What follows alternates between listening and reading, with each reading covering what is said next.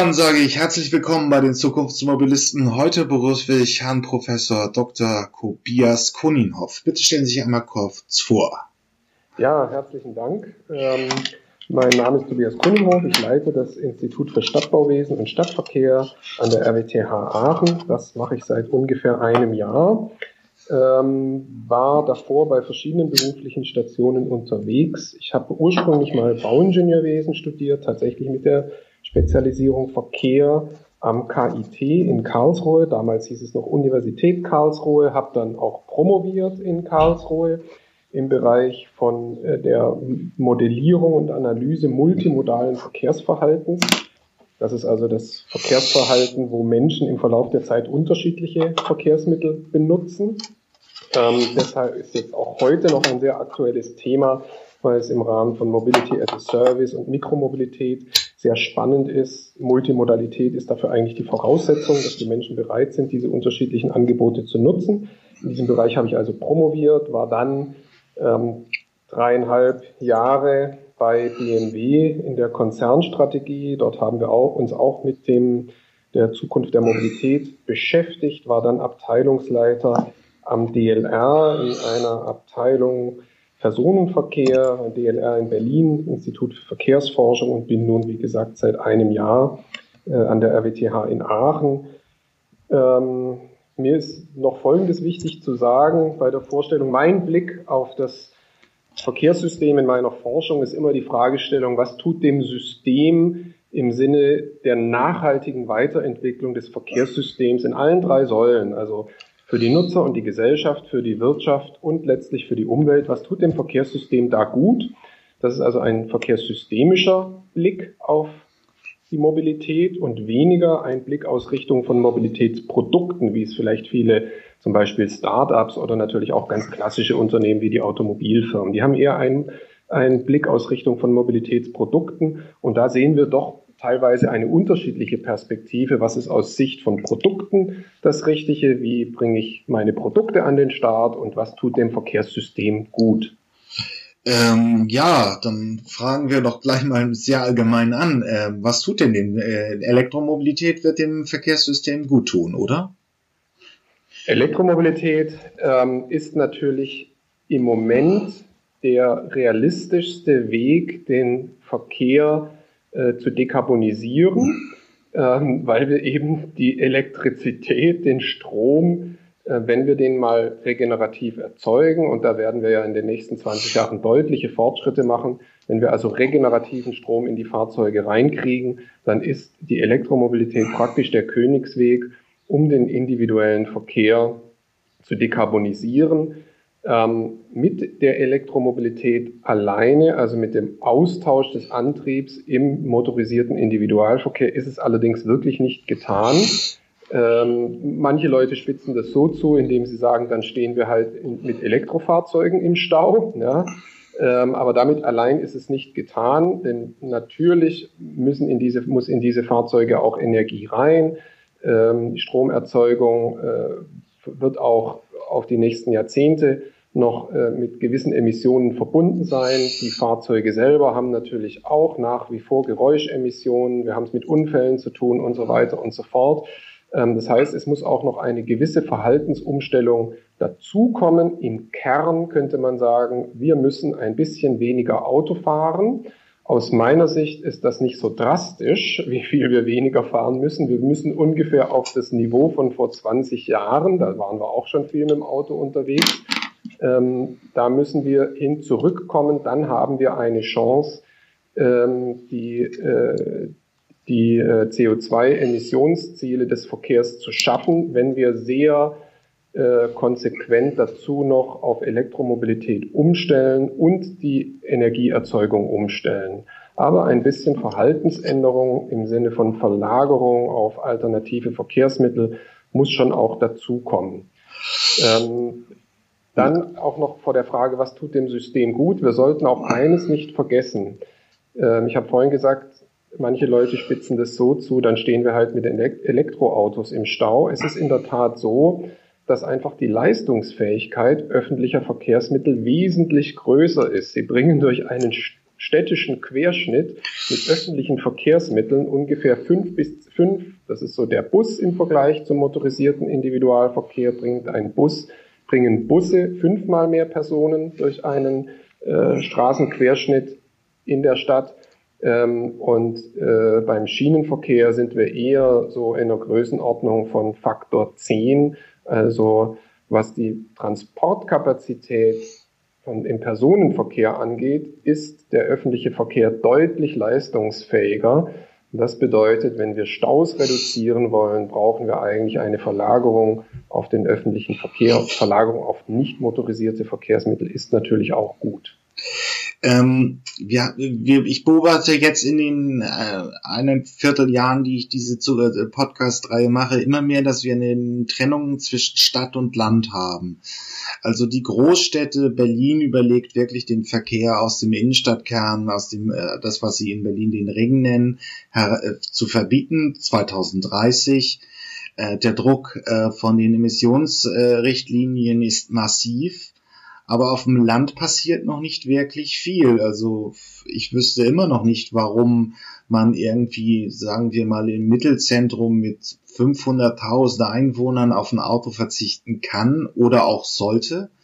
Und auf dem Landbevölkerung ist es, in der Provinz ist es immer noch nicht möglich.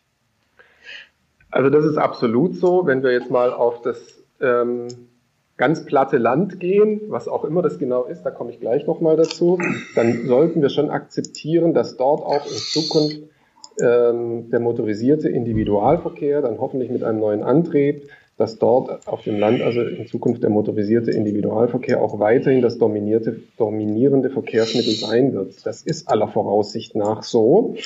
Ähm, und in den Städten, da haben Sie die Situation schon beschrieben, ja, da setzt schon sowas ein wie ein ein Umdenken und da hat man ja auch gute Alternativen und es ist ziemlich eindeutig, dass eben eine Umstellung in den Städten ähm, auf den öffentlichen Verkehr beziehungsweise auf den nicht motorisierten Verkehr, es ist einfach aus verkehrssystemischer Sicht die bessere Wahl und man hat diese Alternativen existieren ja heute schon. Wir, allerdings sollten wir auch nicht so tun, als könnten wir jetzt hoppla die hopp ähm, ganz große Anteile des MIVs auch in Berlin oder in München äh, auf den öffentlichen Verkehr verlagern, denn das würde den öffentlichen Verkehr kurzfristig überfordern. Wir müssen beim öffentlichen Verkehr massiv ausbauen, damit wir, damit wir diese Nachfrage dann noch wegschaffen können im öffentlichen Verkehr.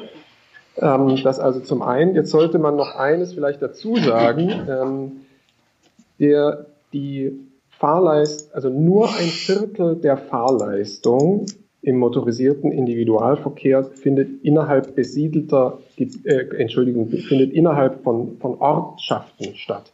Findet also in der Stadt praktisch, aber auch in kleinen Städten statt. Das meiste ist letztlich über Land ähm, und Verbindung zwischen Gemeinden und Städten.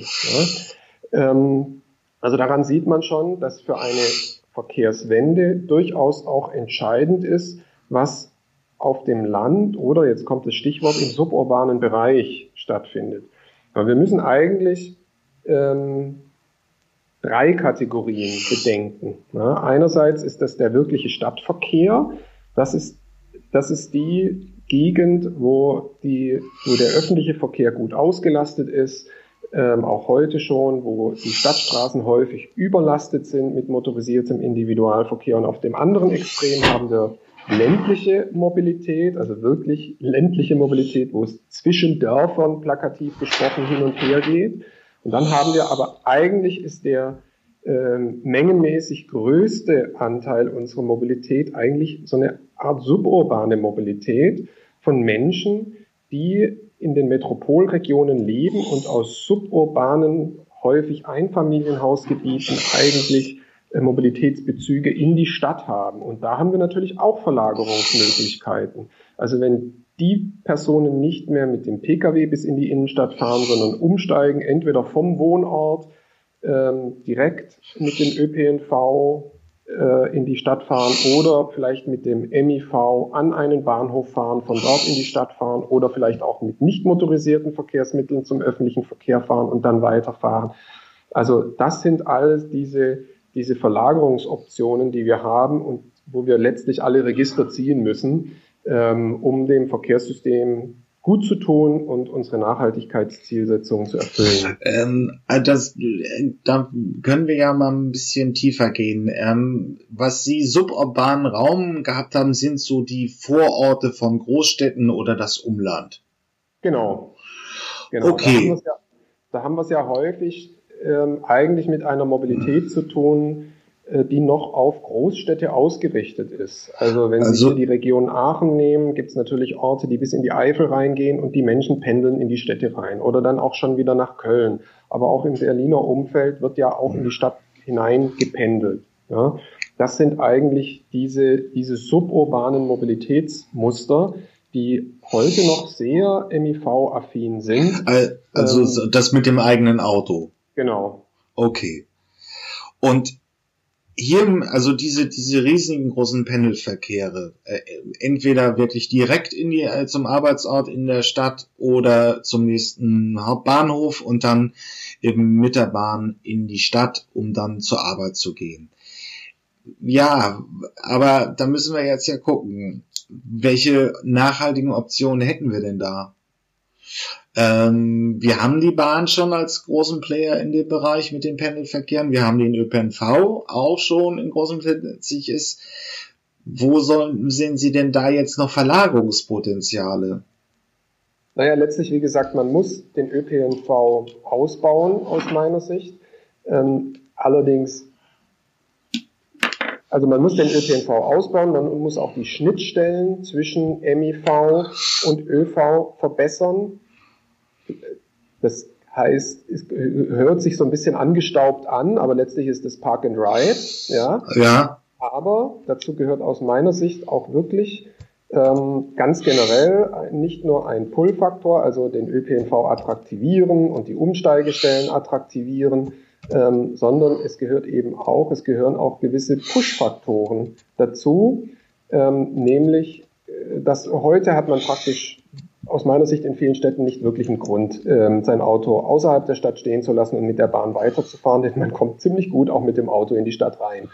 Ähm, und äh, dann, aber wenn dort das Parken teurer wird, wir haben ja in Deutschland im Vergleich äh, zu vielen anderen Ländern, in Industrieländern mittlerweile nahezu lächerliche Parkgebühren. Also wenn Sie äh, zum Beispiel das äh, Bewohnerparken in Berlin nehmen, der kostet 10 Euro im Jahr. Ähm, in Stockholm kostet es 800 Euro im Jahr. Also wir gehen da mit öffentlichem Raum eigentlich sehr verschwenderisch um und das schlägt sich dann auch in den Parkgebühren äh, für Besucher in den Städten ähnlich, in ähnlicher Weise nieder. Ähm, also ich denke, da sind auch noch Hebel da, das Parken in den Städten nicht zu verbieten. Es mag auch weiterhin äh, Gelegenheiten geben, wo es auch in Zukunft sinnvoll ist, mit dem Auto in die Stadt zu fahren, wenn sie gewisse Dinge zu transportieren haben. Aber dass alle Leute ähm, das überdenken. Was ist jetzt in dieser Situation meine richtige Verkehrsmittelwahl? Und wenn das Auto außerhalb stehen zu lassen und mit der Bahn weiterzufahren, wenn das deutlich teurer ist, als mit dem Auto in die Bahn, äh, in die Stadt hineinzufahren, so wie das heute der Fall ist, dann sind wir da nicht richtig unterwegs. Also da gehört auch ein bisschen Push dazu, ähm, ist insbesondere dort, wo das Auto kein so sinnvoller Bestandteil des Verkehrsmittelmixes ist. Und das gilt eben für die Innenstädte der großen Städte, ist dort den Autofahrern auch ein bisschen schwerer zu machen. Ähm, dazu, also Parken ist, eine ganz, ist ein ganz wichtiger Stellhebel. Aus meiner Sicht gehört dann dazu auch noch die Geschwindigkeit. Ähm, wenn wir nicht motorisierte Verkehrsmittel etablieren wollen oder auch leicht motorisierte Verkehrsmittel, also das Fahrrad und ähm, äh, andere Verkehrsmittel, die jetzt da am Entstehen sind, Mikromobilität, Lastenräder, Pedelecs und so weiter und so fort, ähm, wenn wir die wirklich gut integrieren wollen, dann passiert das, funktioniert das aus meiner Sicht am besten, wenn wir das Geschwindigkeitsniveau auf unseren städtischen Straßen nicht überall, aber sozusagen für den Normalfall absenken auf 25, 30 kmh und dann kann da ein gutes Miteinander entstehen. Ähm, Im Moment sind wir immer noch eher so unterwegs, dass wir die Verkehrsmittel da voneinander trennen. Also auch wieder ist es so, wir brauchen jetzt nicht komplett flächendeckend in der Stadt 30 km/h. Da wird's, es sind immer noch, ist immer noch sinnvoll, auf bestimmten Stadtstraßen auch in Zukunft vielleicht 50 oder 60 km/h zuzulassen, aber es sollte eben der Normalfall in der Stadt sein. Also ich denke, das sind die großen Stellhebel ähm, in, der, in den nächsten fünf Jahren, um etwas im Stadtverkehr zu verändern, ist das Parken und das Geschwindigkeitsniveau. Okay. Ähm, aber wir sind ja hier bei den Zukunftsmobilisten. Ähm, brauchen wir nicht auch andere Technologien? Also bei Ihrem Konzept, wir haben diese Pendelverkehre in den Stä äh, aus dem aus dem Umland in die Städte, in den Stadtkern rein. Würden da nicht äh, autonome Shuttles, man kann sie ja platt als Robotertaxis bezeichnen, nicht einen sinnvollen Beitrag leisten?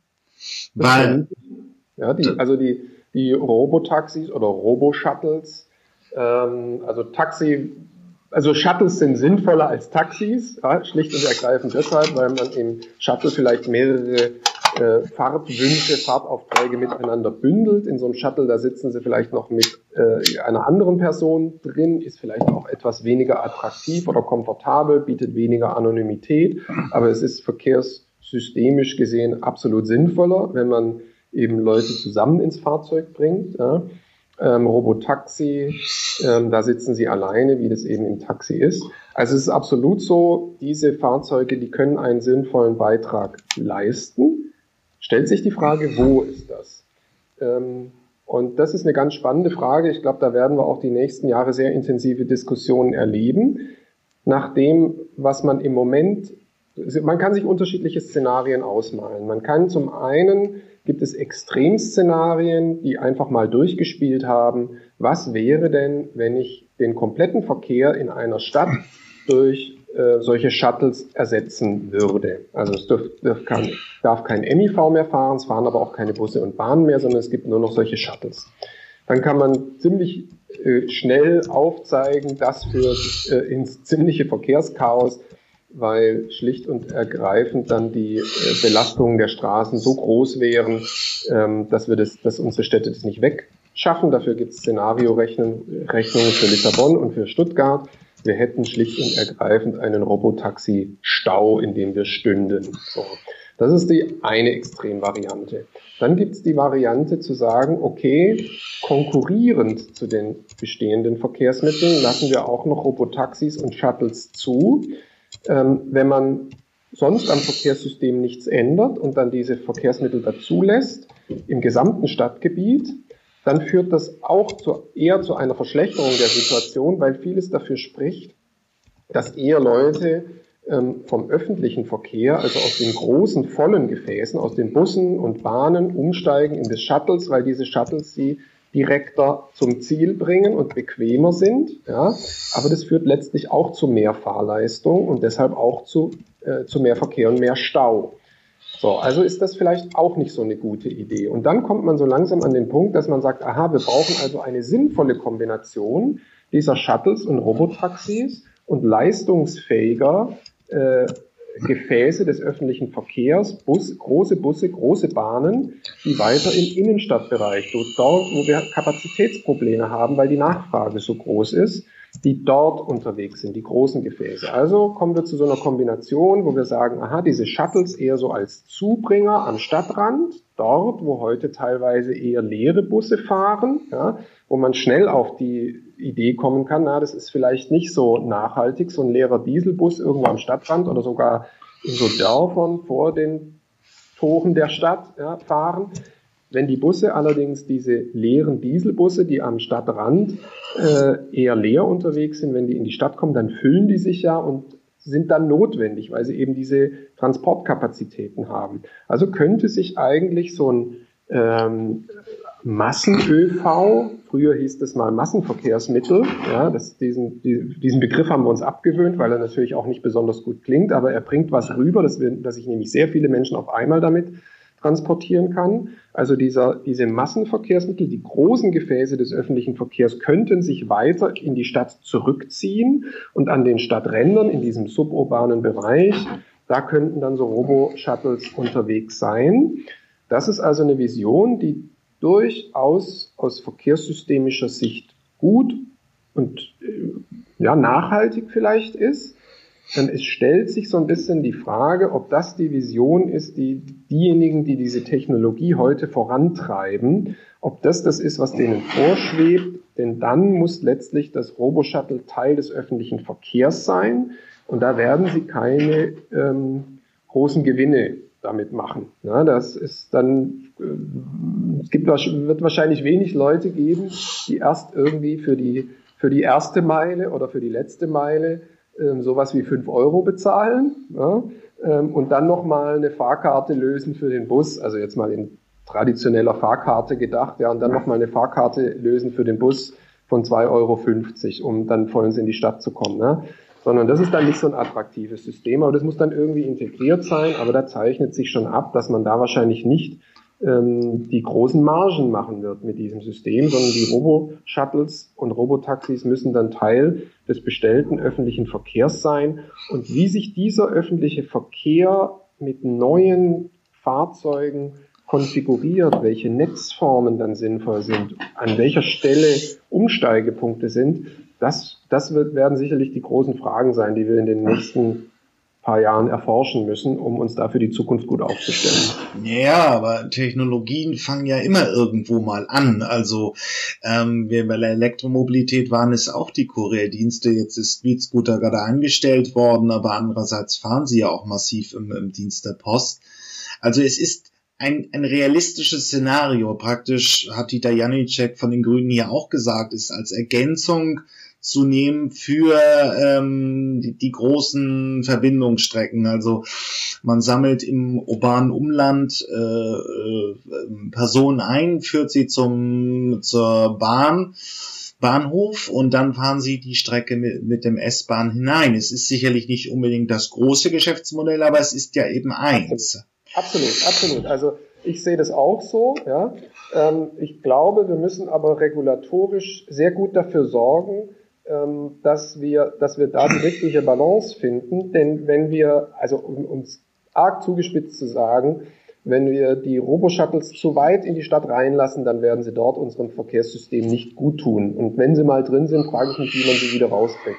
Also wir haben eigentlich ja mit dem Personenbeförderungsgesetz äh, sehr gute Voraussetzungen, da praktisch äh, sehr dosiert und ähm, klug die Schleusen zu öffnen wo wir solche Dienste zulassen und wo wir sie eben nicht zulassen. Wir werden sicherlich auch äh, auf der globalen Landkarte Gebiete sehen, wo das ein bisschen unkoordinierter passiert. Ähm, also es ist ja für viele amerikanische Städte auch heute schon so, dass man eigentlich recht gut sieht, ähm, wie Uber und Lyft und so weiter ähm, dem, dem öffentlichen Verkehr teilweise äh, die Kunden abgraben. Ähm, und da kann man sich natürlich ausmalen, wie das in so einem wilden Westen der, äh, der Verkehrslandschaft sozusagen, ähm, wie das ausgehen würde, wenn da mal die Robotaxis an den Start gehen. Das tut vermutlich den Verkehrssystemen der Städte nicht gut. Die werden sich auch was einfallen lassen, denke ich, in Nordamerika, wie sie dem vorbeugen. Ähm, und wir haben das Personenbeförderungsgesetz, wo wir sehr dosiert und ich, ich glaube, wir sind da auch vernünftig unterwegs im Großen und Ganzen. Natürlich kann man sich über die Geschwindigkeit streiten, wie wir uns auf sowas, ähm, äh, wie schnell wir da dabei voranschreiten. Man könnte mutiger sein mit Experimenten und so weiter und so fort. Ähm, aber letztlich äh, wird sich da über die nächsten Jahre praktisch das äh, irgendwie einpendeln, dass wir zu sinnvollen neuen Konfigurationen des Zusammenspiels von solchen automatisierten Fahrzeugen ähm, mit dem herkömmlichen öffentlichen Verkehr kommen.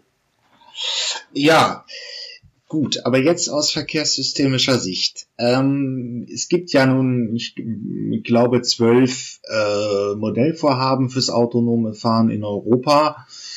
Ähm, ja, der Olli in Berlin auf dem Euref Campus ist schon relativ schwach. Der E-Mover soll langsam den Hochlauf haben. Ich äh, werde das hoffentlich mal mit Professor Schuh ausdiskutieren können. Also, wenn wir jetzt dieses, wenn wir jetzt ins Feld gucken und sagen, ja, die Fahrzeuge fahren eben schon 30, 40 Kilometer, das würde für den Geschwindigkeitsbereich reichen. Technisch ist das machbar. Ähm, wie geht's jetzt weiter in den nächsten Jahren? Also um die ersten Konzepte da zu sehen. Also eine Ergänzung des ÖPNVs äh, hin zu äh, ja, automatisierten Shuttles, die aus dem Umland den Bahnhof äh, bedienen können. Also erstmal muss ich sagen, ich finde das, was wir im Moment so an Experimenten erleben, alles überaus wichtig. Ja, also ich will jetzt nicht ähm, trotz, also die, die, Seemeile in Berlin, ne, beispielsweise von der BVG oder auch den, ähm, den Shuttle auf dem Campus der Charité, das sind alles überaus wichtige Experimente, um Erfahrungen zu sammeln ähm, und auch die Öffentlichkeit mit diesen neuen Verkehrsmitteln vertraut zu machen. Ich ich glaube aber nicht, dass in diesen Bereichen, wo wir es heute erproben, das kann ja auch fast nicht sein, dass da die großen Einsatzfelder in der Zukunft liegen. Ja?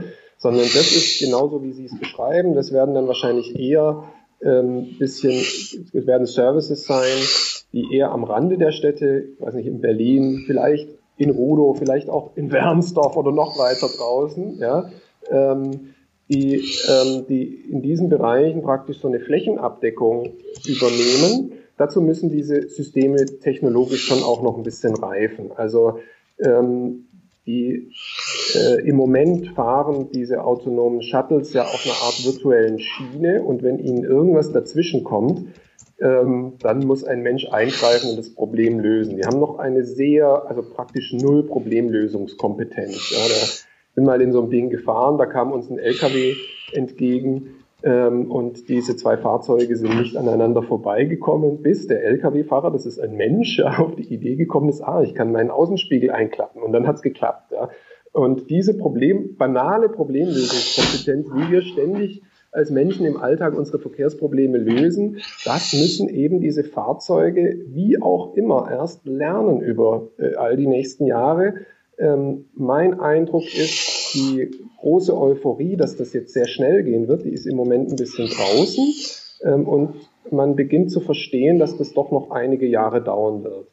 Und in dieser Zeit werden wir uns auch Gedanken darüber machen, ähm, wie eben diese äh, ÖV-Netzkonfiguration in Zukunft aussehen wird. Was brauchen wir an Umsteigehubs und so weiter und so fort. Das ist also der große Blick in die Zukunft und da gehe ich schon davon aus, dass ähm, äh, automatisierte Fahrzeuge äh, eine bedeutende Rolle spielen werden in einigen Jahrzehnten. Ja, das ist aber, glaube ich, ein langsamer evolutionärer Prozess.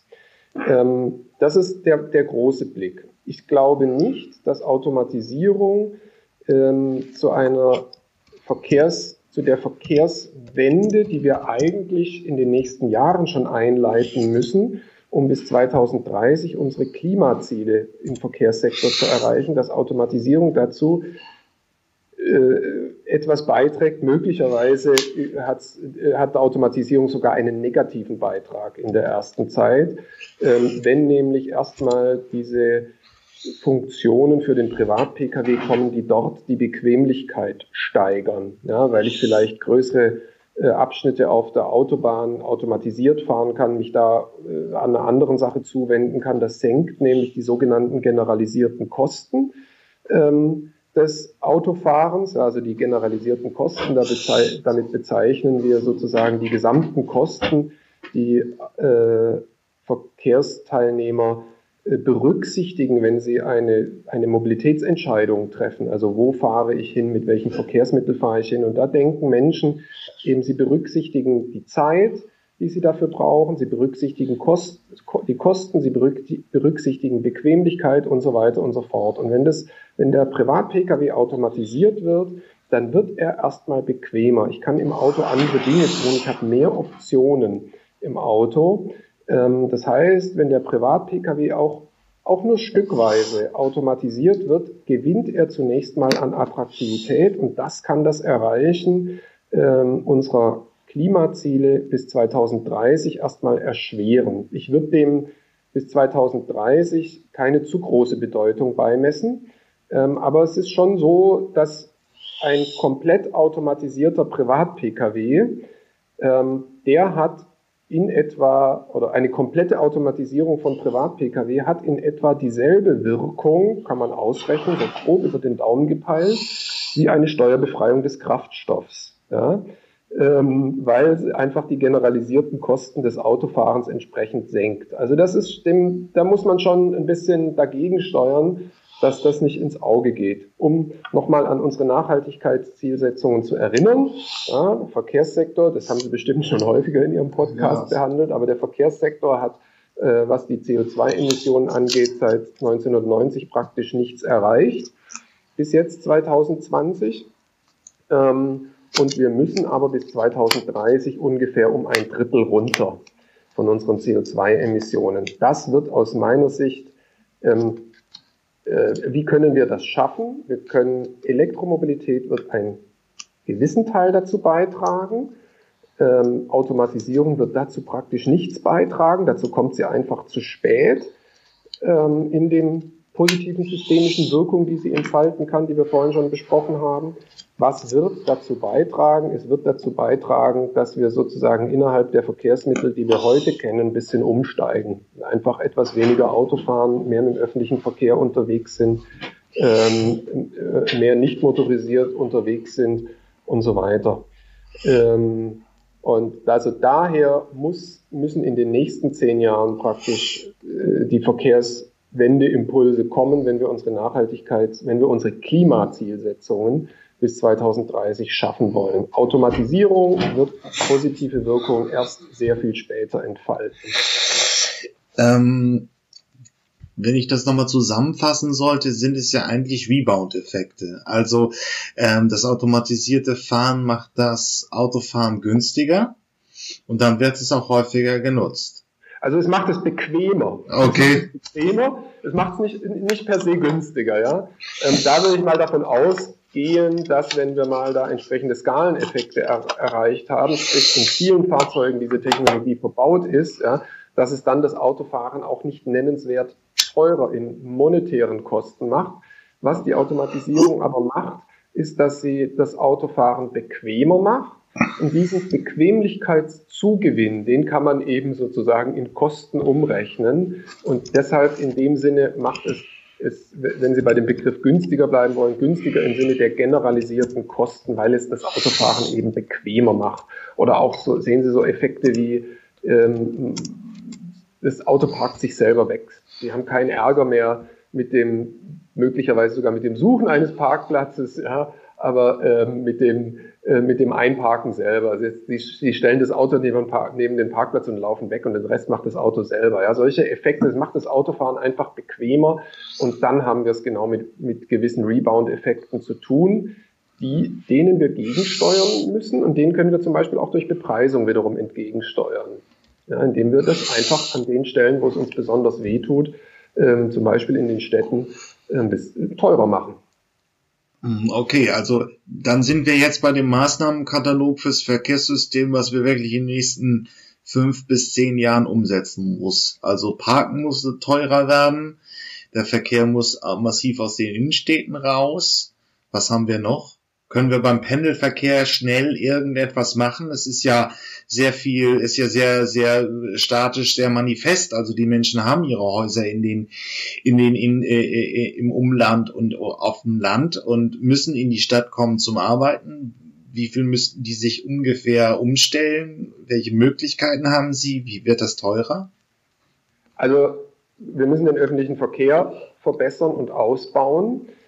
Ähm, da ist es leider so, dass das attraktivste öffentliche Verkehrsmittel oder die attraktiven öffentlichen Verkehrsmittel fahren auf der Schiene. Das ist leider so, dass das lange dauert, bis man das ausgebaut kriegt. Ja. Ähm, wir können möglicherweise schnell machen dahingehend, dass wir den öffentlichen Verkehr zuverlässiger machen. Ich glaube, alle Nutzer des öffentlichen Verkehrs machen hin und wieder frustrierende Erfahrungen, ähm, weil weil die Verkehrsmittel zu spät kommen, weil sie, weil sie ausfallen und so weiter. In dieser Hinsicht kann man wahrscheinlich etwas kurzfristiger ähm, Fortschritte erzielen als an den der, der Ausbau der Schienen ist langfristiger, aber auch das ist schon in die Wege geleitet. Also das Gemeindeverkehrsfinanzierungsgesetz bekommt deutlich höhere Mittel zur Verfügung gestellt. Wir können also damit rechnen, dass der Schienenverkehr in den nächsten Jahren ausgebaut wird. Kurzfristig können wir natürlich bei den Bussen was machen, ähm, Busspuren einrichten, also lange Rede, kurzer Sinn, öffentlichen Verkehr äh, besser machen, zuverlässiger machen, schneller machen, äh, möglicherweise auch ähm, über neue Kostenkonzepte nachdenken. Das kann in einigen Bereichen eine Kostenfreiheit sein, aber es muss auch nicht das in allen Fällen sein.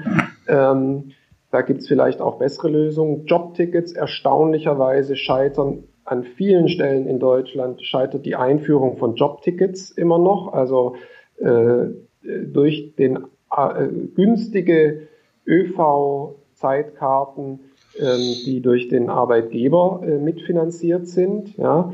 Ähm, also an dieser Stelle sollte noch einiges passieren, also Alternativen schaffen. Aber wie gesagt, es klappt nicht nur mit Pull durch die Attraktivierung des sogenannten Umweltverbundes, sondern wir müssen sicherlich auch Push machen. Aus meiner Sicht gehört dazu auch, dass letztlich ähm, flächendeckend ähm, das Autofahren ein bisschen teurer wird. Ja, in dem Maße, wie wir die Alternativen verbessern, sollte es auch ein bisschen teurer werden.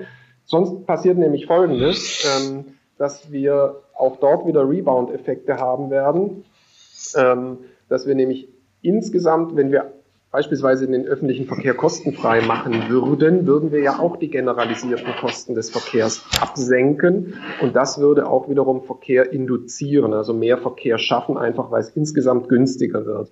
Also das müssen wir, ähm, also es gehört auch ein bisschen dazu, wahrscheinlich den, den, ähm, den MIV in der Nutzung teurer zu machen. Ähm, das würde in den nächsten Jahren realistischerweise wahrscheinlich nur funktionieren äh, über eine also kurzfristig umgesetzt werden können über eine Erhöhung von Kraftstoffpreisen, über Steuern oder CO2-Bepreisung, ist ja alles schon in der Diskussion. Ähm, langfristig, ähm, also sagen wir mal fünf Jahre plus, gehört aus meiner Sicht dazu auch, dass wir über eine intelligente Maut nachdenken. Ja? Ähm, jetzt nicht irgendwie so ein Vignettensystem oder sowas Pauschales, sondern eine wirklich intelligent gemachte Maut, ähm, die räumlich und zeitlich differenziert den Verkehr bepreist. Das heißt, ähm, wenn Sie freitags nachmittags ähm, auf den Kölner Ring fahren, dann ist es besonders teuer, weil Sie dann dem Verkehr besonders, ähm, was soll man sagen, besonders schaden. Ja? Ähm, wenn Sie damit drauf fahren, äh, erhöhen Sie die Wahrscheinlichkeit, dass ein Stau entsteht über die Maßen, ja, und führen, das führt zu großen Verzögerungen.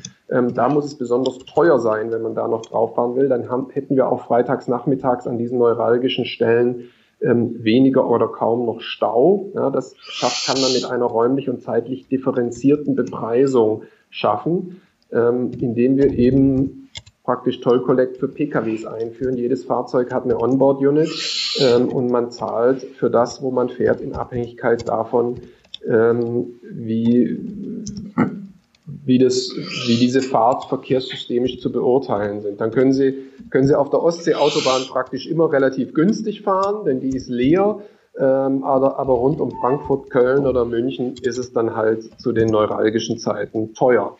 Ähm, ich denke, zu einem solchen System müssten wir hinkommen. Wir brauchen ja auch deshalb schon allein eine Maut, weil wenn wir deutlich auf die Mobil Elektromobilität umsteuern, ähm, dann entfallen ja die Steuereinnahmen ähm, durch, die, durch das einfachste Finanzamt, nämlich die Tankstelle.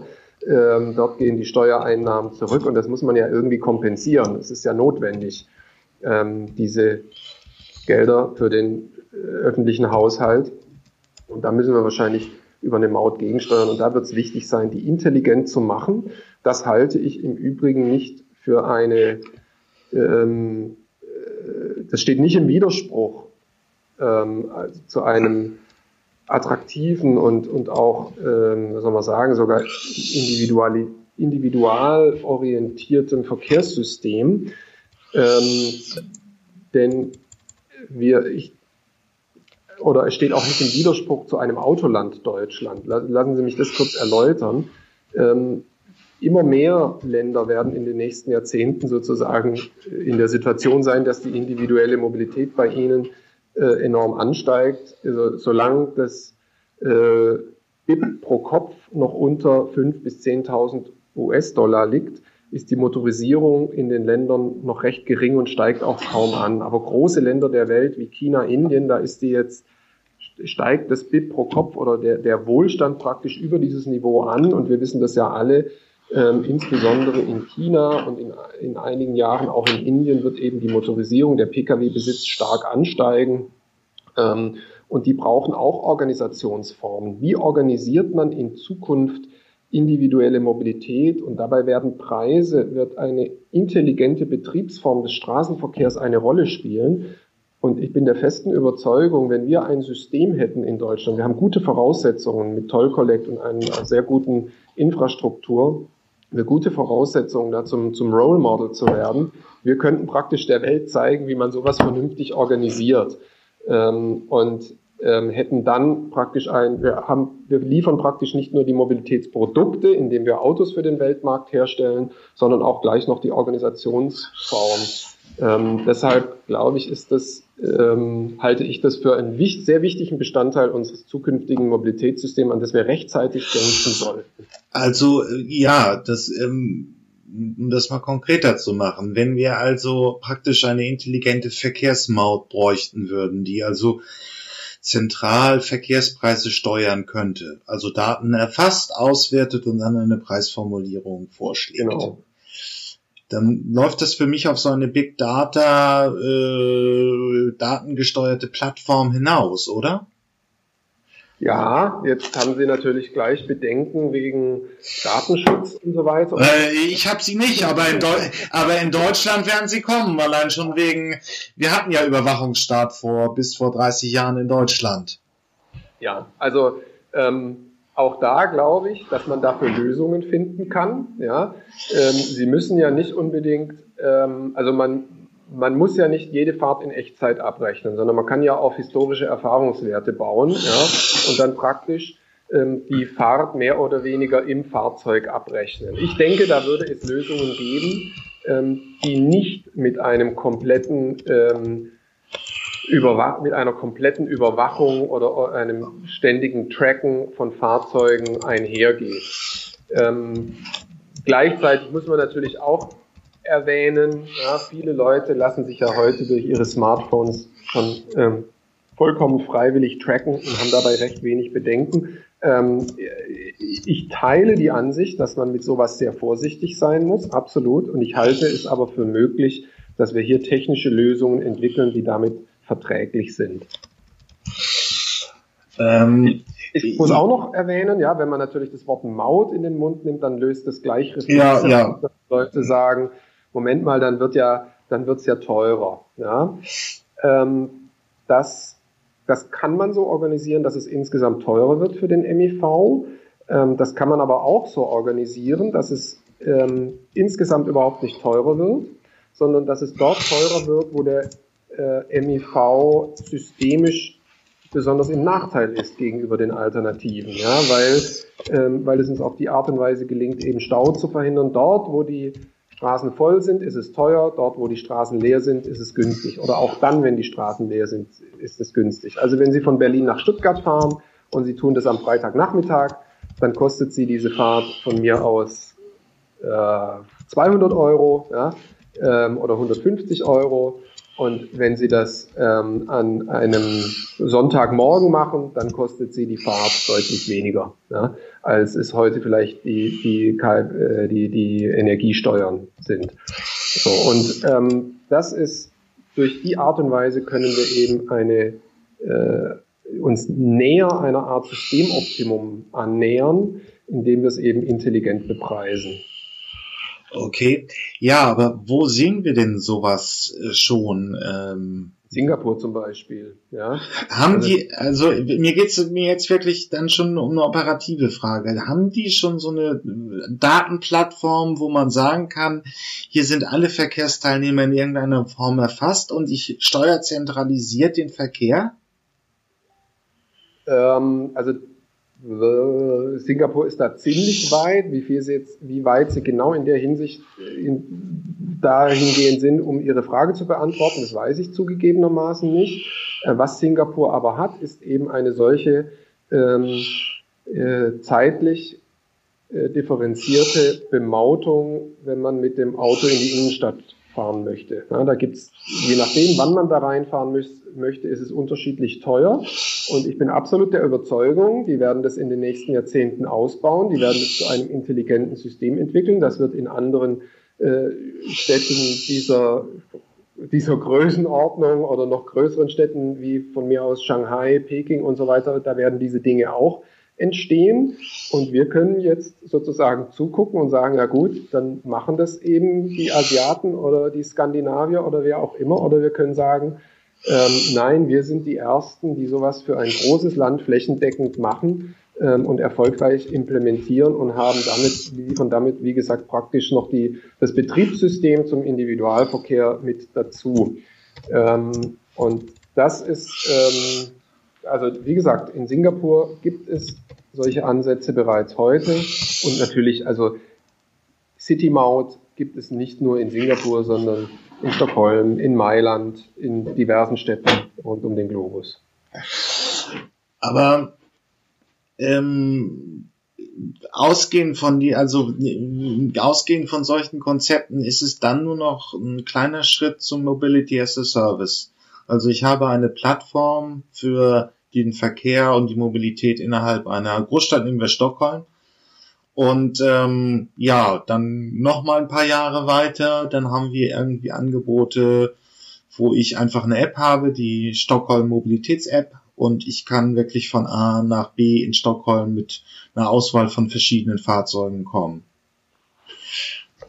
Also Mobility ist ja gar nicht so einfach. Unterschiedliche Menschen verstehen unter Mobility as a Service sehr unterschiedliche Dinge. Ja. Manche, manche verstehen wirklich schon, schon die App darunter, ja, andere nur, äh, soll man sagen, das, das, das fahrende Material, die Elektroroller, ähm, die, die geteilten, die geteilte Mikromobilität oder auch ähm, praktisch so hybride äh, Angebote zwischen öffentlichem Verkehr und, ähm, äh, und Individualverkehr, also Carsharing, ähm, Shuttle-Services wie ähm, Yoki oder Moja, der Bergkönig in Berlin und davon gibt es ja etliche Beispiele in der, aus der ganzen Republik. Ja. Also ähm, ich würde jetzt gerne mal zur Einordnung Folgendes sagen. Also wenn wir heute auf die ähm, Verkehrsnachfrage im Personenverkehr schauen, dann ist unter einem Prozent, der deutlich unter einem Prozent der Personenverkehrsleistung wird mit solchen hybriden Angeboten oder Mobility as a Service zurückgelegt. Es ist eine, eine fast nicht messbare Nische. Das widerspricht ein bisschen der Wahrnehmung, die man hat. Wenn Sie in Berlin auf die Straße gehen, da sehen Sie überall diese Bikes rumstehen. Ähm, Ihnen fallen wahrscheinlich auch die Schernau-Autos auf, die vielleicht irgendwo stehen oder fahren. Aber wenn Sie, wenn Sie versuchen, das mal ein bisschen objektiv zu beurteilen, jeden wievielten Verkehrsteilnehmer sehen Sie eigentlich auf einem solchen Gefährt ähm, oder in einem solchen Gefährt, dann werden Sie schnell feststellen, ah, das sind dann doch nicht mehr so viele im Vergleich zu den Radfahrern, U-Bahn-Fahrern äh, und, und, und, Autofahrern und Fahrerinnen. Ähm, also es ist ein sehr kleiner Bestandteil äh, selbst unserer städtischen Ober äh, Mobilität und außerhalb der urbanen Räume spielt es praktisch überhaupt keine Rolle. Ähm, also wir haben es hier mit, mit Nischen zu tun. Die Frage ist, wohin entwickeln sich diese Nischen und müssen wir überhaupt ähm, nennenswerte Anteile im Modal Split für Mobility as a Service haben, damit diese Verkehrsmittel Wirkung ähm, in der Verkehrsmittelwahl hinterlassen. Also die Idee ist ja beispielsweise von Carsharing gar nicht, dass die Menschen viel mit Carsharing unterwegs sind, sondern dass sie die Option Auto haben, wenn sie sie brauchen, zwar selten, ja, aber sie haben die Option Auto, verzichten deshalb auf ihr eigenes Auto und nutzen dann eben äh, den Umweltverbund. Ähm, das ist ja eigentlich die Idee dahinter.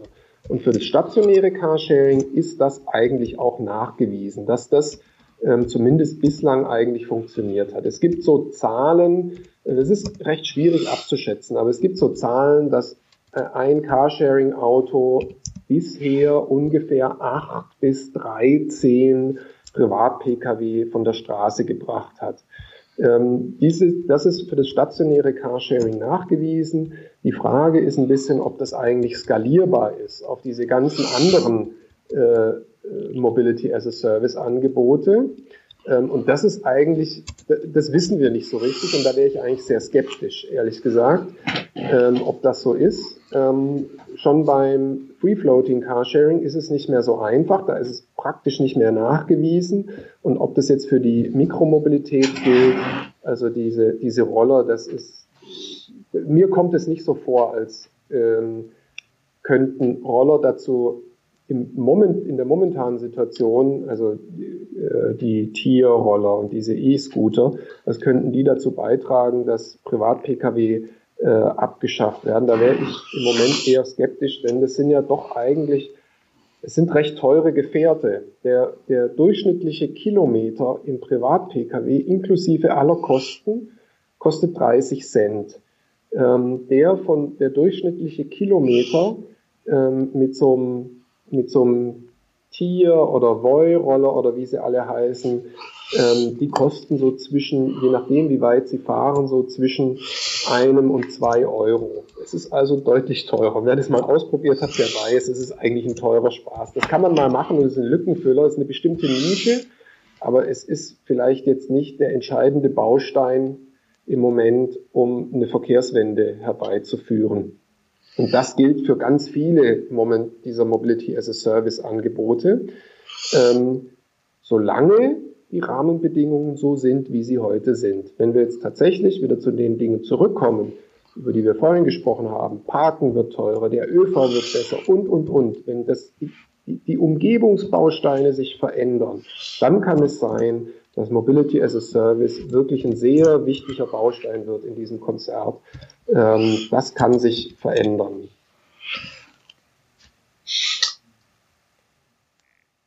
Ja, aber ähm, ich meine, gut, es gibt natürlich auch Protagonisten in dem Feld, die wirklich Potenzial sehen und es ist ja auch noch eine Nutzungsfragestellung. 2019 waren es halt irgendwie sechs Mobilitäts-Apps mit neun, von neun Anbietern. Ich kann jetzt heute in Hamburg, also sagen wir mal eine Großstadt mit 1,7 Millionen, alles scheren vom Fahrrad bis zum Roller. Äh, das sind aber noch irgendwie alles so kleinteilige Lösungen. Ja. Also, verstehen Sie mich nicht falsch. Ich finde ich find Mobility as a Service, ich finde es im Großen und Ganzen gut, ja. dass, wir, dass wir diese Sachen haben. Ja? Ähm, ich, an folgenden Punkten bin ich ein bisschen skeptisch. Wir müssen schon, äh, wir müssen uns schon bewusst sein, also äh, die Roller stehen im öffentlichen Raum rum. Ja? Wie viele von den Dingern wollen wir haben? Ähm, das ist, das ist das eine, das eine Fragezeichen, das man da dran machen muss. Da muss man, da, da muss man sehr genau beobachten. Die, der andere Punkt ist der, ähm, die, es ist zu früh, das zu beurteilen, aber ähm, worin besteht genau das Geschäftsmodell dieser Anbieter? Und dazu verlasse ich mal kurz diese, ähm, diese äh, die Mikromobility as a Service, also die Roller und die, die äh, Bike-Sharing-Angebote und so weiter, sondern gucken wir, gucken wir mal zusammen auf Uber und Lyft. Ähm, Uber macht einen jährlichen Verlust letztes Jahr von 8,5 Milliarden Dollar. Ähm, Lyft ist ein ähnliches Produkt wie Uber. Ähm, äh, hat einen Kostendeckungsgrad von 50 Prozent. Also die verdienen nur 50 Prozent der Kosten, die sie produzieren durch die, durch, praktisch durch die Fahrgeldeinnahmen. Ja? Also das sind hochdefizitäre Geschäfte. Wie finanzieren die sich überhaupt? Die finanzieren sich über Risikokapitalgeber, die hier eigentlich eine Wette abschließen darauf, dass wir irgendwann mal eine große Disruption des Verkehrssystems erleben, ähm, aus der äh, Uber und Lyft als die großen Gewinner hervorgehen, ähm, sodass sich dann dieses Modell lohnt. Darauf wird dort gewettet. Und vielleicht wird auch viel weniger dramatisch gewettet, indem man einfach nur sagt, ich investiere heute mein Geld, das will ich in einem Jahr mit Gewinn wieder abziehen. Also wette ich darauf, dass andere Leute diese Geschichte länger glauben, ähm, dass eines Tages Uber und Lyft die Gewinner aus diesem Spiel sind. Also das ist aus meiner Sicht sind das mindestens so sehr äh, Möglichkeiten, auch, äh, eine Wette auf die Zukunft des Verkehrssystems abzuschließen, wie es Mobilitätsangebote heute sind. Das gilt jetzt für Uber und Lyft. Ähm, damit sind wir natürlich Uber und Lyft mit dem eigentlichen ähm, Produkt, wie es das in Nordamerika gibt, das gibt es ja bei uns nicht, sondern bei uns ist Uber einfach ein, ein Funkmietwagen, ein bisschen günstiger ist als Taxi. Ja? Ähm, aber es ähm, verdeutlicht, was da noch für Interessen im Spiel sind. Und wenn Sie jetzt gucken, ähm, wie finanzieren sich äh, diese Mikro, diese Mobility as a Service Mikromobilitätsanbieter, dann sind das eben auch Risikokapitalgeber, die letztlich darauf eine Wette abschließen, ob sie äh, ihr Kapital eines Tages zumindest mit einem gewissen Gewinn wieder abziehen können. Ja, so finanzieren die sich. Und entsprechend werden diese Verkehrsmittel natürlich auch von diesen Firmen ähm, mit Narrativen unterstützt. Und da muss man aus meiner Sicht relativ vorsichtig sein. Ich kann es mal so zusammenfassen. Ich finde, es gibt äh, Mobility as a Service Angebote, die an eine, die eine relativ kleine und ähm, vielleicht auch teilweise ein bisschen fast schon angestaubte Nische im Verkehrssystem besetzen. Das ist zum Beispiel Stadtmobil, Cambio, diese herkömmlichen mhm. Carsharing-Anbieter. Ähm, das sind Produkte, die sich seit 30 Jahren am Markt halten. Ähm, die funktionieren also. Damit macht man aber marginale Gewinne. Die großen Gewinne kann man, glaube ich, im Moment damit nicht machen. Ja, was soll man dazu sagen? Ja, Emerson, Emerson hat vor, hat glaube ich, ist jetzt langsam angefangen, Gewinne zu machen und walzt jetzt den globalen Einzelhandel weltweit nieder. Twitter macht heute noch keine Gewinne. Das sind halt die Logiken der amerikanischen Venture-Kapitalisten, ja. die einfach ja. immens viel äh, Luft haben ähm, zu warten, bis sich der Markt dann wirklich kippt. Aber auf der anderen Seite, sie haben da die negative Option aufgemacht.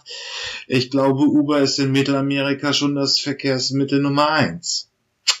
Also Sie haben vollkommen recht und das ist ja auch das Narrativ. Ja, also wenn es die Vorlage Amazon oder andere Geschichten nicht gäbe, ja, ähm, dann würde das vielleicht mit Uber auch nicht so funktionieren. Ich kann Ihnen auch nicht sagen, vielleicht erleben wir ja diese große Disruption des Verkehrssystems. Ähm, ähm, vielleicht erleben wir sie aber auch nicht. Also das muss man, dessen muss man sich einfach bewusst sein. Und äh, aus meiner Sicht darf jeder, der das gerne möchte, sein Kapital dort investieren. Ja? Ähm, das, das, ist, das ist jedem anheimgestellt. Wir sollten uns schon überlegen, ähm, äh, welchen Geschäftsmodellen wir unseren öffentlichen Raum anvertrauen. Ich möchte kurz an was anderes erinnern. Es ist so ungefähr 20 Jahre her. Ähm, da wurde das Monopol der Deutschen Post gekippt. Ja? Ähm, und dann entstanden an allen Ecken und Enden die privaten Briefzusteller. Vielleicht können Sie sich daran erinnern. Ja.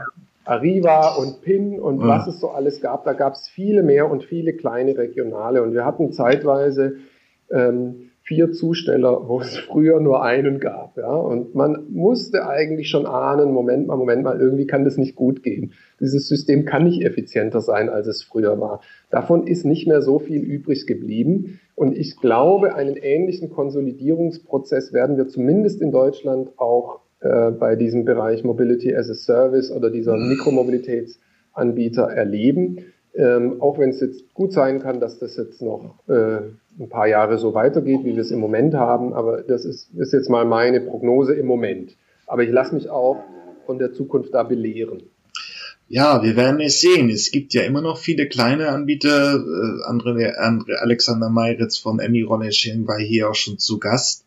Man wird es sehen, ob es so bleibt. Aber ähm, und wenn, ist es ja auch nur ein Phänomen von Großstädten.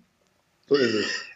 Vielleicht muss man, vielleicht sollte man noch mal eines dazu sagen ähm, was haben wir denn insgesamt? Wir, wir haben zwar das Aufkommen ähm, der, der, von Mobility as a Service und es ist jetzt übrigens, wir, wir verwenden jetzt diesen Begriff und der ist natürlich viel jünger als diese Angebote selber sind. Ja, die, die ist ja wirklich schon seit, äh, also wie gesagt, das ähm, stationsbasierte Carsharing gibt es seit 30 Jahren, ja, und, ähm, äh, und ganz am aktuellen Rand ist natürlich einiges dazugekommen.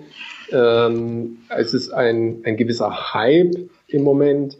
Ähm, was erleben wir aber gleichzeitig über die letzten 30 Jahre? Jedes Jahr eine halbe Million mehr Privat-Pkw in deutschen Haushalten.